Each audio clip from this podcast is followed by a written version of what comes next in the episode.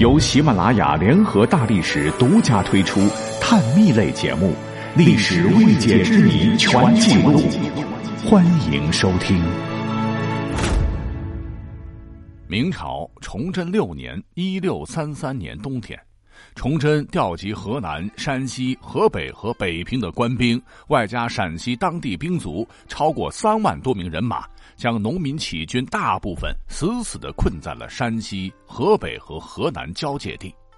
闯王高迎祥、将来的大顺皇帝此时闯将李自成，以及八代王后来建立四川大顺的张献忠等义军领袖都在其中。若是能在这一回将他们一锅端，那农民起义军将被完全剿灭。哪还会有后来崇祯帝歪脖子树吊死，吴三桂冲冠一怒为红颜，清军入关定鼎中原呢？当时十多万农民起义军队伍天寒地冻下缺衣少食，已渐入绝境。若无意外，起义军必将被彻底剿灭。但偏偏就在关键时刻，意外还是发生了。农民起义军中大大小小的农民军头领。竟然将随军发饷用的银两财宝搜吧搜吧，直接抬到了围剿他们的明军经营总兵王普营中，哭着喊着对天赌咒发誓要投降。明眼人一看，这必定有诈。可是这位来自京城的将军王普，被眼前金花花的金子遮住了眼，哎呀，变得是善良若白莲花啊！见对方如此诚意，他竟然当真了。或许还可能，他觉得对方衣衫褴褛，还剩一口气儿了。后头黄河水滔滔挡着，起义军插翅难飞，顺道还能大赚一笔也不错。竟然下令属下三万精锐明军停止进攻，坐等李自成他们压的来投降。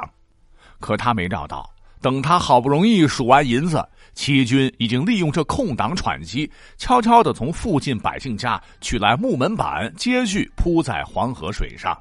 因为天气太冷，黄河上结了薄冰，门板上再铺上层土，这样局部压力增大，防裂，又可以防止兵马通过时不打滑。起义军十万众趁夜，竟然是神不知鬼不觉的从王普眼皮子底下彻底的溜了，杀入了毫无防备的河南之地。真如蛟龙归海不可收啊！好不容易聚拢的包围圈彻底失败。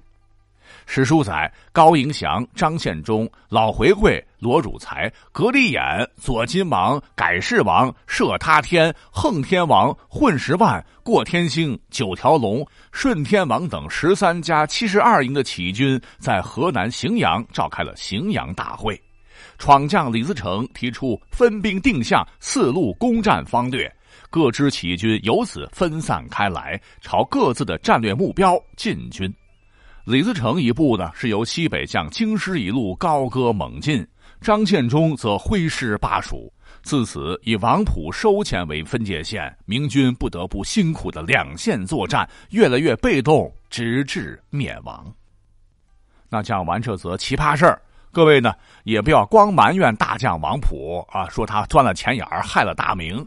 其实归根结底，还是他的老领导崇祯当年一顿的神操作，才结下了这般的恶果。怎么说呢？那当年要不是他为了节省所谓三十万两的银子，突然裁撤全国驿站，导致银川一族李自成没钱吃饭失了业，到甘肃甘州投了军，因军饷被克扣，杀了参军，率众人跑到山西投奔了他的舅父闯王高迎祥，称闯将。哪还有后来闯王进京、大明完了的事儿啊？而更让人觉得生气的是，崇祯抠抠缩缩的抠出了三十万两，对大明财政贡献率简直微不足道。因为崇祯每年给后宫他女人们的赏赐的胭脂水粉钱都有六十多万两啊，活脱脱一捡了芝麻丢了西瓜的混账。但这还不算，你想。连皇帝对蝇头小利都这么在乎，上行下效，哎，更何况底下人就此，崇祯一朝还发生了不少见钱眼开的奇葩事。说明朝啊，皇族一脉多少代下来，有不少的宗室藩王。按道理说，都是老朱家血脉哈，都得衣食无忧，颐养天年。可是呢，到了崇祯这儿，直接完了。因为当年规定啊，有个清水衙门叫做礼部，专门负责皇家宗族礼法。